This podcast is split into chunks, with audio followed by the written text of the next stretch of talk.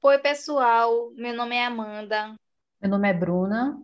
Meu nome é Giovana. E juntas nós iremos dialogar um pouco sobre literatura, memórias literárias e escolares.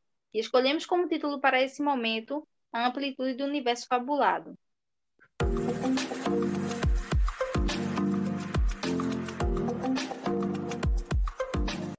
Meu verso é feito das coisas que tem em cima do chão. Poesia é minha fonte, todo poeta é irmão. E é aquele que me censura, o que ganhou em leitura, perdeu em educação. Poema de Leonardo Bastião. Então, né, Leonardo Bastião, né, é um poeta pernambucano, residente da cidade de Itapitim, no interior de Pernambuco, na área rural da cidade, né, um poeta analfabeto, né, mas que nem por isso deixava de fazer poesia. E esse poema está no documentário intitulado Leonardo Bastião, o poeta analfabeto. Esse poema vai, vai ser uma resposta né, de Leonardo Bastião a pessoas que censuravam pelo simples fato dele ser analfabeto. Né? E esse, esse desprestígio dentro da, da literatura, né, que não só Leonardo Bastião, mas por vezes muito, muitos poetas né, de interior ou de classes baixas ou de lugares, né, como Pernambuco, são inferiorizados, né? E isso só aponta para um preconceito enraizado com aquilo que vem a ser uma literatura regional. E quando a gente para para ouvir, né, o que ele fala nesse poema, a gente vai ver que é, Bastião ele era uma pessoa que ele gostava de fazer poesia, conforme as coisas que estavam no cotidiano dele. Então, é simplesmente ele está querendo dizer que a poesia dele é sobre coisa que ele encontra, sobre o que ele vive, sobre o meio social em que ele está, sobre as coisas que ele realmente vê pelo chão. E quando a gente começa a pensar isso, a gente vê que nos poetas regionais também reside né, uma grande gama que pode ser trabalhado dentro das escolas. Exatamente, Gi, como tu acabou de falar e como Amanda lindamente recitou, né, o poema de, de Bastião, a gente sempre acha que os grandes cânones é que são literatura, não é mesmo? Verdade. A gente aprendeu assim, né? Exatamente. E isso é uma coisa que mostra muito em Bastião. Então, não é só a, a, a poesia escrita que é literatura, mas a poesia oral também. E pensando nisso, Antônio Cândido vai dizer no ensaio dele o direito à literatura que, de maneira mais ampla, né, todas as criações de toque poético, ficcional ou dramático, em todos os níveis de uma sociedade, em todos os tipos de cultura, desde que, é, desde que chamamos de folclore, lenda, xiste, até as formas mais complexas e difíceis das, da produção escrita das grandes civilizações, vão ser literatura. Então, é justamente é, ser essas coisas mais simples que a gente sempre escuta no cotidiano, até os grandes cânones, as grandes produções, né? É, é uma Odisseia, um Machado de Assis, e também esses poetas que são regionais, tanto daqui, do Nordeste, como também de outras regiões do, do país. É verdade, Bruna. E quando você fala disso, né, eu começo a me lembrar um pouco da minha infância, né, de como foi, né, essa questão da literatura para mim. E aí eu começo a perceber que eu não tenho tantas memórias literárias nos, nos meus anos iniciais, né, no meu ensino, tanto primário quanto o ensino fundamental. E quando eu fui alfabetizada, eu era muito curiosa, eu sempre onde eu ia, né? Assim que eu fui alfabetizada, eu queria ler as coisas, eu ia para o mercado, eu estava lendo as placas, as coisas, mas eu nunca tive, né? Pelo menos eu não me lembro, nos meus anos iniciais, professores que me incentivassem a leitura. Eu tinha, sim, contato com a arte, com apresentações, porém, eu não, nunca tinha, ninguém nunca tinha me dito que aquilo ali era literatura, né? Eu acho que a gente acaba que tem um pouco de acesso né, à, à literatura de outras formas, que não é só a, parte, a, a forma escrita, mas ninguém diz para a gente que aquilo também é literatura. E aí é onde entra esse enrijecimento que você falou, Bruno. Então, a pessoa que mais me incentivou assim a leitura quando eu comecei a ler foi a minha mãe. Ela foi uma pessoa que me dizia assim, ó, oh, você precisa ler, ler é bom, ler é bom para a imaginação. E eu não entendia aquela fala dela, mas eu gostava dele, eu tomei gosto pela leitura, mas não porque um professor meu. Eu acho que isso causou uma certa carência, né? Talvez se eu tivesse tido esse contato mais efetivo na escola, é, o meu contato com a literatura ele seria melhor. E aí eu lembro que minha mãe, ela sempre fazia essa ponte entre mim e a leitura. E as minhas primeiras leituras foram realmente os contos de fadas, né? Como João e Maria, eu me lembro que até tinha aqueles CDs, né? Não sei se vocês alcançaram isso. Eu tinha. Pronto, tinha até aqueles CDs que contavam historinhas, né? E aí eu lembro que eu me sentava no sofazinho que tinha aí, eu ficava escutando aqueles CDs, contando a história de João e Maria, e minha imaginação, você não tem noção como era fértil. E eu sonhava acordada quando eu estava ouvindo aquelas histórias. E aí minha mãe começou a me presentear com esses livrinhos. E eu lembro que isso ampliou demais a minha imaginação. Isso dialoga com o que Antônio Cândido diz no ensaio que você citou, Bruna, né? De que a gente tem que ter o direito à literatura porque é o direito de sonhar acordado, né? Então, a gente, enquanto criança, quando a gente tem esse contato, né? Acho que isso é muito importante para a nossa vida. Tudo isso que Gi falou me fez lembrar de mim e de como eu me vi inserindo na literatura pela primeira vez, sem mesmo entender que aquilo era literatura. Eu também tive conto com tive encontros, né, com contos infantis, porque eu fui impulsionada primeiramente pela minha mãe, que ela lia livro, livros para mim de contos infantis como Três Porquinhos, Chapeuzinho Vermelhos, entre outros. E eu vim a aprender a ler mesmo na alfabetização. Eu lembro-me de gostar de ler textos dos livros didáticos da minha escola por iniciativa própria, porque esses textos eles sempre vinham com figuras e essas figuras me remetiam a esses livros desses três porquinhos que a minha mãe já tinha lido para mim quando eu era pequena. Então eu gost... sempre gostava de ler textos que vinham com imagem e eu ficava curiosa para saber do que é que aquela imagem, né, ela acabava, ela vinha trazer de história para gente. Igual manhã também. Igual a mãe, porque ela gostava muito de me presentear, mas a escola, né, que devia fazer isso, não fazia essa ponte, né? A gente tem que ter iniciativa própria. E não é toda criança que tem uma mãe que incentiva, né? Sim, eu lembro também de outra pessoa que me incentivou, que foi uma professora minha na, na segunda série, que ela montou uma feira e os pais eles iam comprar livros para os alunos. E eu lembro que a minha mãe comprou para mim um livro que ela não sabia, ela não sabia do que se tratava, mas era um livro de terror da Liliane e a Coca. Super recomendado.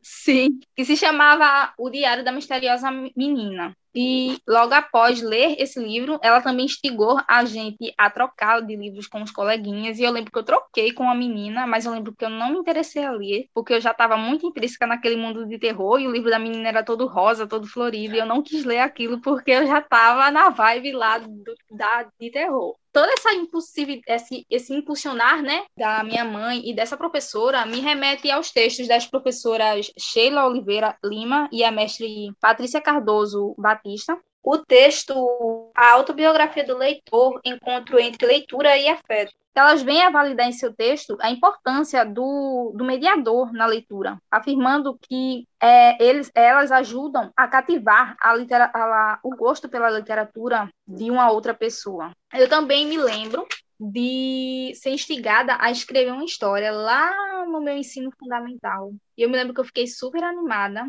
ela pediu para a gente escrever uma história um pouco maior, ela queria como se fosse um livro. E eu lembro-me que eu tive a ideia de confeccionar capa com cartolina, montei, tinha até a orelha, o meu livro, tinha dedicatória. Olha, Amanda escritora. pois é, né? E eu fiz um livro sobre uma casa que era justamente algo que me remeteu ao meu primeiro livro que eu tinha lido. Eu lembro também de ter participado de cafés literários, de ter ido à biblioteca, enfim, tudo por é, impulsionar das minhas professoras. Interessante, né? Demais, muito. Ah, no meu caso, é muito parecido com o de vocês, incrível. Mas, assim, eu acho que a única diferença é que a, é, a leitura e a oralidade, elas foram, assim, aconteceram praticamente ao mesmo tempo. Fazendo um paralelo, né, com o que a Marina Colasanti fala no seu livro, Como se Fizesse um Cavalo, ou Avaliando Minha Dívida com a Leitura, eu não sei quando houve um começo formal, mas eu só lembro de já olhar assim para as placas de lojas, as, os nomes dos, dos produtos e já, já começar a ler. Quando eu percebi, eu já estava lendo. É, e na questão da, da oralidade, é, eu lembro muito as marchinhas de carnaval, era uma coisa muito, muito repetitiva, porque a irmã da minha madrinha, que eu tenho como mãe, ela tinha um bloco de carnaval. E toda de manhã, praticamente, quando a gente acordava, eu já estava escutando os sons da, das marchinhas e eu sabia de cor, apesar de não saber ler ainda, mas eu já sabia de cor é, muitas delas e gostava demais, mesmo sem saber o que, é que significava. E também, falando muito da questão familiar, meus pais, eles são do, do interior, a minha mãe não é do interior, ela mas ela não é da região metropolitana. E eu lembro muito de quando muito jovem, com os meus irmãos, ter essa questão do conto, né? De sempre contar as lendas que aconteciam na época deles e até mesmo como uma forma de tentar passar alguma coisa pra gente, alguma, alguma questão. Então eu gostava muito é, dessas histórias. Como é que a pessoa consegue destruir o, um, uma mata e o curupira? Ele vai é, aparecer por lá do mesmo jeito que a comadre Florzinha, eu morria de medo é, de falar três vezes o nome, eu sempre parava no dois, quando eu era mais nova. Minha avó, ela amava contar essas histórias. E aí, toda vez que eu ia pro sítio dela, eu ficava à noite acordada para ver se os cavalos iam ser trançados pela comadre Florzinha. E aquilo vinha trazendo um sonho à nossa mente, né? Aí tirava a gente daquela realidade e colocava em outra realidade. Muito interessante, Bruna. Eu me recordo quando uma professora minha falou de uma experiência dela, que ela afirmava ter tido contato com a, a comadre Florzinha. E eu me lembro de imaginar toda a cena dela contando que deixou fuba e cachimbo para a comadre Florzinha aparecer, e que depois a comadre apareceu e levou lá no vento a, a fuba e o cachimbo. Enfim, essas histórias elas sempre aparecem. Exatamente. E assim, eu não sei se com vocês foi desse jeito, mas isso sempre se perpetuou, né? Ficou muito marcado assim, principalmente por causa de dois programas na minha infância que eu amava de paixão, assim, muito, muito mesmo, que era o Catalendas, é, que passava na TV Cultura, né? E eram bonecos de manipulação e eu ficava, nossa, esses bonecos de verdade, mas eram pessoas e eles contavam histórias, né, populares. É, eu dei uma pesquisada e o Catalendas, ele é uma produção do Pará e também o do sítio do Pica-Pau Amarelo, que passava na Globo. Eu amava, Sim. gostava muito. É, quando... eu acordava cedo para assistir. É, e o engraçado, né, do Sítio Pica-Pau Amarelo é que, apesar de tocar muito na, na questão do folclore brasileiro, é, aparecendo o Saci, a Cuca, que eu gostava muito, achava muito lindo aquele caldeirão saindo fumaças e mais fumaças, é, depois de um tempo eles começaram também a abordar a questão das mitologias gregas, que vão fazer parte da minha vida, que eu vou gostar muito de, de ficar pesquisando, falando sobre. E isso acaba que conversa muito com a literatura popular, né, Bruna? E a gente, é, quando a gente é levado a refletir sobre isso, a gente começa a ver que tem, tinha tanta coisa perto da gente que, que não era nomeada de literatura, mas que a gente tinha tanto contato, né? Coisas regionais, como você falou, né? Mitos, lendas populares, mas para a gente só chegava realmente que literatura, né? Ao longo dos do nossos ensinos iniciais, que literatura só era o erudito, né? E aí acabava que o popular ele ficava acabava sendo marginalizado, né? E aí sempre ficava é, popular versus erudito, quando na verdade tudo que estava perto da gente, né, também é considerado literatura. Se a gente for voltar lá para o texto de Antônio Cândido, a gente começa a, ver, né, o quanto hoje, né, a nossa mente do jeito que ela está, quando a gente faz esse exercício de memória, quando a gente faz esse retorno da memória, a gente começa a enxergar as coisas com mais clareza. Nossa, tinha tanta coisa popular, né, tinha tanta coisa regional que podia ter, eh, eu saber que aquilo ali realmente também era literatura, mas não foi feito esse diálogo, né? Era sempre uma coisa versus outra. Exatamente, Giovana. E o Claudemir Melitani, em seu texto A Tradição Oral na Sala de Aula, publicado na revista Carta Educação, em 2007 na USP, vai abordar justamente sobre esse assunto, que apesar da tradição oral ela não ser muito bem trabalhada na sala de aula, ela é o primeiro contato que, o, que as pessoas, que os estudantes têm na infância e ela vai se perdurar ao longo do, de toda a formação escolar dela, mas num determinado momento, quando ela chega na, no ensino, mais ou menos no ensino médio, né, ela meio que tem uma interrupção desse pensamento, dessa, dessas práticas do cotidiano e passam a ver a literatura, né, de outras formas. E é justamente por esse motivo que poetas como Leonardo Bastião devem sim ser inseridos não só nas nossas práticas sociais, mas sobretudo na sala de aula. Exatamente, Giovana. Inclusive, o Belentani, ele fala que essa cultura da tradição oral, poemas que muitas vezes vêm da tradição oral, eles não vão ser muito bem trabalhados na sala de aula. Sim. É verdade. E aí, quando a gente começa a, a fazer esse diálogo, né, com a literatura popular, eu me lembro do meu ensino médio, que foi onde realmente eu tive contato com a literatura, com o que é literatura. E quando eu cheguei no ensino médio, né, é, como eu falei antes, eu não tive, na minha formação inicial, eu não tive tanto contato assim, tanto incentivo à leitura. Mas eu costumo dizer que no meu ensino médio, né, eu tive uma professora tão boa de português, me incentivou tanto, faz tanta, tão parte da minha vida, faz parte da minha vida até hoje, que compensou um pouco do, do da carência que eu tive no meu, nos meus ensinos iniciais. E ela incentivou muito a essa questão da leitura. E ela trouxe para mim, né, contato com coisas regionais também. Eu me lembro da gente trabalhar cordel, que é uma coisa que acaba sendo marginalizada, principalmente dentro de sala de aula. Existem por aí muitas pessoas que nunca tiveram contato com cordel e são pernambucanas. E aí a gente faz diálogo de novo com, com essa separação que as pessoas fazem entre o erudito e o popular. E eu lembro que no meu ensino médio, né, a partir do primeiro ano, foi onde eu tive realmente essa, esse contato com literatura e com a leitura. E o que me chama muita atenção é que essa minha professora, ela sempre tinha algo com ela, ela não desistia da prática dela, da metodologia dela. E eu me inspiro muito nisso. E aí, quando eu falo disso, eu começo a lembrar, né, de, de episódios marcantes que eu tive é, junto a ela, né, no meu ensino médio. Ela foi minha professora durante todo o ensino médio. E eu me lembro que ela não tinha um contato muito legal com a biblioteca, porque a bibliotecária já era uma pessoa, uma professora aposentada, que não aceitava muito bem, né, fazer projetos, sendo que Nathalie ela tinha esse esse quê de, de incentivar os alunos a lerem, de incentivar a leitura, Porém, ela pensou muito né, em projetos para dialogar com a, com a biblioteca, sendo que ela não conseguiu. Mas não foi por não conseguir que ela desistiu de fazer né, é, essa, essa ponte entre os alunos e a literatura. E eu lembro que a escola estava com uma geladeira velha e Nathalie aproveitou aquela geladeira e transformou aquela geladeira em um instante de livros. Aquilo me fascinou de uma forma, sabe, minha gente? Alguns alunos que faziam grafitagem, né, picharam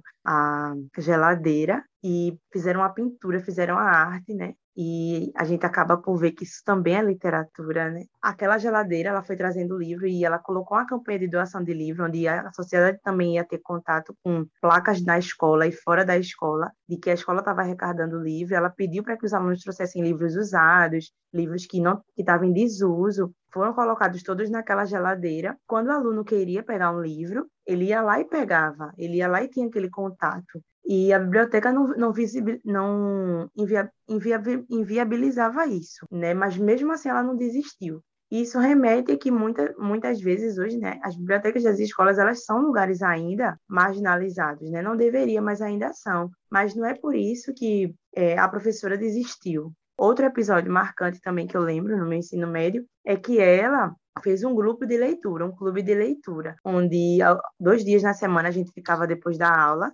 e aí a cada mês a gente focava em um gênero, né, da literatura. Eu lembro que no mês da consciência negra também a gente leu só autores negros e autoras no Clube do Livro a gente discutia sobre as leituras que a gente tinha feito e aquilo ali foi muito enriquecedor para mim. Foi o que foi me fazendo cada vez me apaixonar pela literatura, né? Eu já gostava de ler, mas faltava incentivo né, da, da minha área escolar. E aí quando chegou no ensino médio que eu tive esse contato, aquilo me transformou de uma forma muito positiva. E quando vocês falaram, né, Bruna, sobre as lendas, né, e Amanda também, citou do, da mediadora que foi, né, a professora dela, isso me remete muito ao meu ensino médio, porque foi um, um momento assim de descoberta, né, de autoconhecimento meu, né, do, dentro do campo da literatura. E a literatura tem esse poder, né? Aristóteles ele vai dizer no livro dele de poética também, né, que a arte ela é a mímese da realidade. Então é a, é a realidade transformada em arte. Então eu comecei a perceber isso isso foi fascinante para mim. Outro episódio também que eu lembro é que ela pediu para a gente produzir um curta-metragem sobre a literatura popular, né? isso foi algo que me marcou muito. A gente também interpretou um poema de João Cabral, né? Poema com sem plumas. Isso foi algo que me marcou muito. E essa apresentação ela se estendeu à sociedade também, né? Fora da escola. E eu lembro que a gente teve a gente declamou esse poema e depois ela pediu para cada grupo, né, dividiu a sala em grupos e cada grupo iria falar um pouco fazer uma interpretação artística é, sobre aquilo. E aquilo me marcou muito pois ela movimentou né a gente de uma forma assim que Cândido realmente fala sobre a poesia. Ela está também nas representações artísticas. Então a gente viu isso na prática. Exatamente Giovana é, falando aí de momentos marcantes. Eu já lembro que eu não, não tive tantos momentos marcantes assim no meu ensino médio. Eu me recordo que eu tive uma professora no primeiro ano do ensino médio. Vale lembrar tive a oportunidade de as disciplinas não serem divididas, por exemplo, literatura e gramática, elas eram mescladas e a professora tinha a oportunidade de mesclar essas duas vertentes, o que era algo bastante positivo na sala. No meu primeiro ano, eu tive uma professora que ela até fazia alguns encontros logo no começo do semestre. Ela, eu lembro que ela fez um café literário onde a gente levou comida e contamos sobre os livros que nós estávamos lendo. Eu lembro que eu li O Vendedor do Sonho de Augusto Cury e eu comentei sobre lá com a classe, mas foi só isso no meu primeiro ano, porque logo após ela ficou doente e, infelizmente, a escola não se dispôs a colocar um substituto. Indo para o meu segundo ano, eu tive a presença de três professoras, porque enquanto no primeiro ano não tinha um substituto, no segundo ano vieram três, e elas iam sempre trocando. Eu não me recordo o motivo do porquê que elas iam trocando, mas acaba que a gente não se acostuma, e também eu lembro que a gente não teve nenhum tipo de, de, de conversação sobre literatura no, no, segundo ano. Aí eu fui para o meu terceiro ano e a minha professora ela preparava a gente né, para o Enem. Então ela dava muita aula de redação. Mas eu me recordo também de ter tido o meu primeiro encontro com Machado de Assis. Foi no livro Dom Casmurro, onde ela propôs que nós lêssemos o livro mas era para fazer aquela, acho que todo mundo já teve, acho que todo mundo se não teve já ouviu falar, né? Montar um júri simulado para saber se Capitu traiu ou não Bentinho. Enfim, literatura Nossa. de fato é, é, nós não tivemos. É interessante, Amanda, quando você tocou nesse assunto de da sua professora ela não dividir, retomando, né, o meu ensino médio realmente os meus ensinos iniciais, principalmente no meu fundamental, o ensino de, de língua era sempre focado muito na, na gramática, né, na decodificação. E já no ensino médio, a minha essa professora da qual eu falei agora há pouco, ela mesclava isso. Ao invés de focar naquele ensino engessado de gramática, ela ensinava gramática a partir de textos literários. Fazia essa mesclagem. Eu acho isso muito importante. Isso só mostra o extremo que acontece entre vocês duas. Eu achei Sim. assim bem eu achei bem, bem interessante, né? Porque enquanto a Amanda teve uma certa dificuldade, não sei se atrapalhou, atrapalhou no. Atrapalhou, e muito. E a gente a... vê os reflexos disso até hoje. É, Jagi teve uma professora que tentou a todo custo, ela lutou para ter um direito que a gente tanto fala, tá falando aqui, assim, eu acho que meio que mesclou um pouco as experiências de vocês com a minha, porque eu lembro que no primeiro ano eu tive dois professores, uma professora e um professor, porque a minha sala foi considerada a pior da escola durante os três anos, né? O primeiro, segundo terceiro. E no primeiro ano, é, o professor, ele foi, ele era o professor de literatura. E a professora era professora de gramática ou produção de texto. Qual produção de texto? Sim, a redação. É, mas também, até no, no, primeiro ano, tinha outras, realmente, tinha outras produções, mas já tinha aquela, essa, essa preparação para a redação que ia ocorrer no terceiro ano. E ele só passou um tempo com a gente, é, eu acho que também nem chegou a isso, porque ele realmente não, não gostou da nossa turma. É, e essa professora, ela assume também a disciplina, que não é disciplina, mas ela assume a disciplina de, de literatura e começa a dar essas três, essas três vertentes, entre aspas, da língua portuguesa, que tanto é difundida no, no ensino médio. Sobre isso, Bruna, eu abriria um parêntese, né? Porque isso ocorre até hoje dentro de algumas escolas, né? Essa separação dessas vertentes dentro do ensino de língua, o que é algo ruim, porque a gente sabe que essas vertentes elas se complementam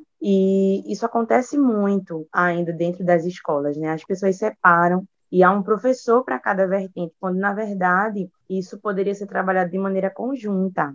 É verdade, Giovana. E meninas, eu também acho que isso ocorre muito nos cursinhos, né? Sim, Amanda. Inclusive, no pré-vestibular em que participei, que era público e acontecia nos finais de semana, tinha essa separação. Por exemplo, geralmente no sábado pela manhã o professor falava sobre literatura, sobre os movimentos literários, né? E à tarde a professora explicava sobre os assuntos gramaticais. E no domingo a gente entregava as redações. Até mesmo nas próprias apostilhas viam essa divisão. E, e voltando para o meu ensino médio, entra outra professora que foi assim um amor de pessoa. Ela defendia a gente muito. Ela, apesar de ela ser bastante rígida com a questão, com a questão gramatical, com a questão de produção, por causa da, da redação e que cobravam muito a gente. Eu lembro de um momento Parece muito com o que tu, Giovana, falou sobre apresentar alguma coisa em conjunto com a turma. Na minha, na minha sala, ela distribuiu os temas e cada grupo ficou com um autor. E nisso ela disse que queria que a gente inovasse. É, aí então a gente resolveu inovar, mas só focado no, no, no, âmbito da literatura, questão do poema em si, não trabalhando assim a questão de produção com a, com a literatura. E eu lembro que o meu, meu grupo ficou com Vinícius de, de Moraes e a gente resolveu fazer o seguinte: uma parte do grupo é, representava Vinícius dando entrevista e outra parte do grupo era assim dividido entre recitar um poema, inclusive o poema foi o soneto de fidelidade, e a gente resolveu é, mesclar com a canção Eu Sei Que Vou Te Amar, do Tom Jobim. E adivinha quem cantou a música? Quem? Bruna. Então, assim, apesar de eu não saber cantar, foi uma coisa que, não me pergunte como, emocionou a professora e ela chorou. E a gente chorou porque já estava acabando o terceiro ano, mas realmente tinha ficado bonito também mas foi uma coisa que me marcou porque tinha essa relação, sabe? Tinha a gente tom tomar para si o soneto, a poesia e colocar ela como prática do nosso dia a dia atrelando a uma música que a gente também conhecia, que era do, do Tom Jobim. A mesclagem de gênero, né? A mesclagem de coisas, né? De, re, de representações artísticas. Exatamente. É exatamente isso que Antônio Cândido fala, né? E fora o protagonismo do aluno que ela impulsionou em vocês, né? Que, é, que Paulo Freire vai falar sobre isso, a importância de você é, incitar o aluno à criatividade, né? Quando isso acontece, aí ele vai embora, né? Aí ele se torna protagonista do próprio conhecimento. Muito interessante, Bruna, essa experiência. E é algo totalmente novo, né? Pois é, Amanda, totalmente novo. E eu, foi uma coisa que ficou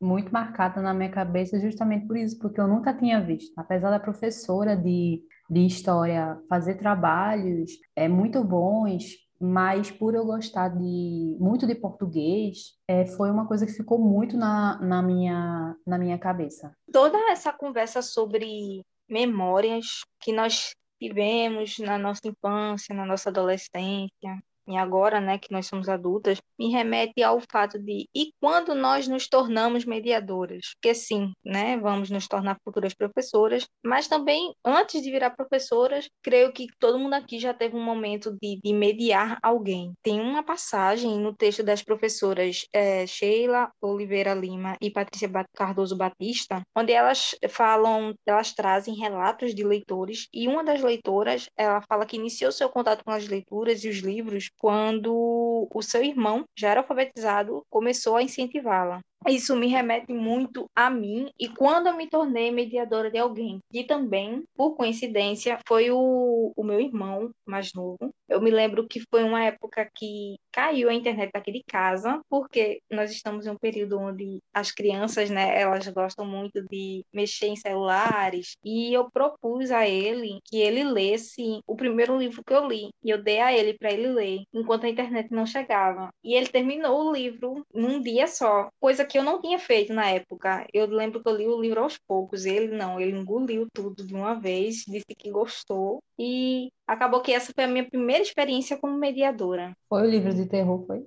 Foi. É de família. é com certeza. Essa relação que a gente tem com o irmão mais novo eu acho que também parte muito dos nossos pais. Por exemplo, até hoje, qualquer coisa que acontece, mãe fala logo: Bruna, vem cá, resolve aqui. Até mesmo matemática, que eu já falei que eu não sou boa. E quando tem alguma atividade dos meus irmãos mais, mais novos, que uma está no primeiro ano e um ainda está no, no, ensino básico, do fundamental, qualquer coisinha que apareça, que a professora passe, é muito eu que ajudo. E eu estava percebendo que tem uma certa diferença, apesar da diferença de idade entre nós três, né? Semana, há um mês atrás, eu percebi que veio uma atividade para ele, para ele falar a respeito do que seria a literatura de cordel. Eu acabei percebendo de, que não era uma atividade, um exercício que eu tinha no meu ensino médio, no meu ensino fundamental.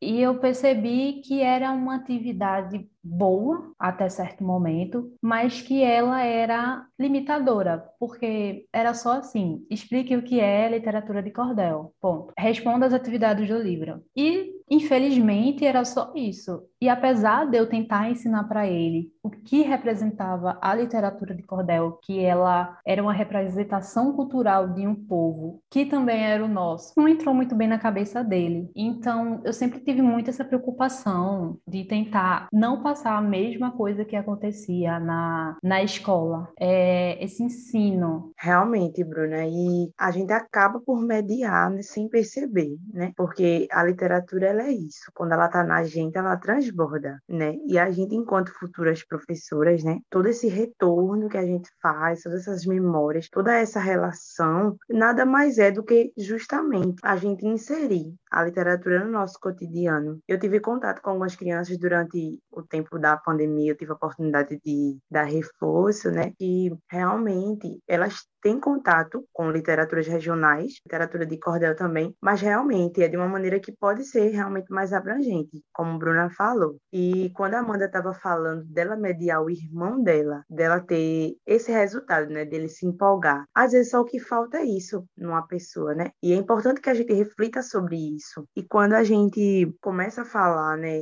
da literatura na sala de aula, a gente começa a pensar nessas memórias, a gente vê o quanto nos foi negado aquilo que é essencial para a nossa vida. Esse título dessa conversa nossa, de que a literatura é algo essencial na nossa vida, porque ela está no cotidiano, como a gente viu aqui. Então, se é essencial, né, se, se universo fabulado, o universo fabulatório é tão essencial para nós, por que nos foi negado tanto? E quando a gente fala também do que Bruna citou na experiência dela de ensino médio, da representação artística, né, e isso me remete muito né, ao que Isadora Rebelo vai explanar na sua tese, a tese de doutorado né, que ela apresentou para a Universidade de São Paulo, a tese intitulada O papel da linguagem poética no letramento contínuo, uma perspectiva metodológica. E nessa tese ela vai falar um pouco sobre a performance. Ela vai dizer que a performance também faz parte do, da literatura do nosso corpo, né? O gosto pela leitura, ele produz sensações no, em um corpo. E corpo esse que se inquieta, corpo esse que se movimenta para pensar, corpo esse que acaba fazendo performance. Então, ela vai falar da corporalidade, né? E isso faz parte. Então, a literatura é tão nosso cotidiano que o nosso corpo, ele também responde a ela quando a gente tem contato com ela. Nas, nas apresentações que a gente fazia no ensino médio, é, a gente nunca imaginaria que aquilo era um trabalho com corporalidade, de ficar atuando, de ficar recitando. O popular e o erudito, eles não são dois polos, em que um fica de um lado, um extremo, e o outro fica no outro extremo. Eles são inseparáveis, né, indissociáveis. Na nossa vida, a gente teve muita questão da oralidade, teve muito da, da, da cultura popular, é, e que ao longo do, dos anos de escolarização, ou, ou ao longo do, dos anos da nossa vida, foi não se perdendo, mas foi dando, é, mas foi ficando em segundo plano. E é sempre bom a gente retomar isso, porque uma vai ser, ser ligada à outra, tanto a cultura popular quanto a cultura erudita, né? Os cânones, eles vão muito beber, entre aspas, de fontes da, da cultura popular. O que é preciso, é necessário que a gente se aproprie desses dois, desses dois modos de, de, de literatura, dessas duas formas, porque ambos são importantes. E é isso que o Cândido vai defender em O Direito à Literatura. Depois de ficar muito muito pensando, tá, mas o que seria realmente esse direito à literatura que ele tanto fala? Me veio assim no finalzinho do texto que na verdade é o direito à humanização. Então é isso, né? Foi, foi muito bom, meninas. Foi, foi ótimo. Esse review as nossas memórias, esse TBT, muito bom, muito construtivo. É, porque quando a gente retorna, né, as memórias, a gente revive e realmente a palavra é essa, é um, uma reconstrução, né? A gente, enquanto futuras professoras, pode muito levar as experiências positivas à frente, adiante, a outras gerações, como também a gente pode usar as negativas como aprendizado. Muito obrigada, meninas, por esse dia diálogo. E a todos vocês por estarem aqui nos ouvindo. Tchau, tchau.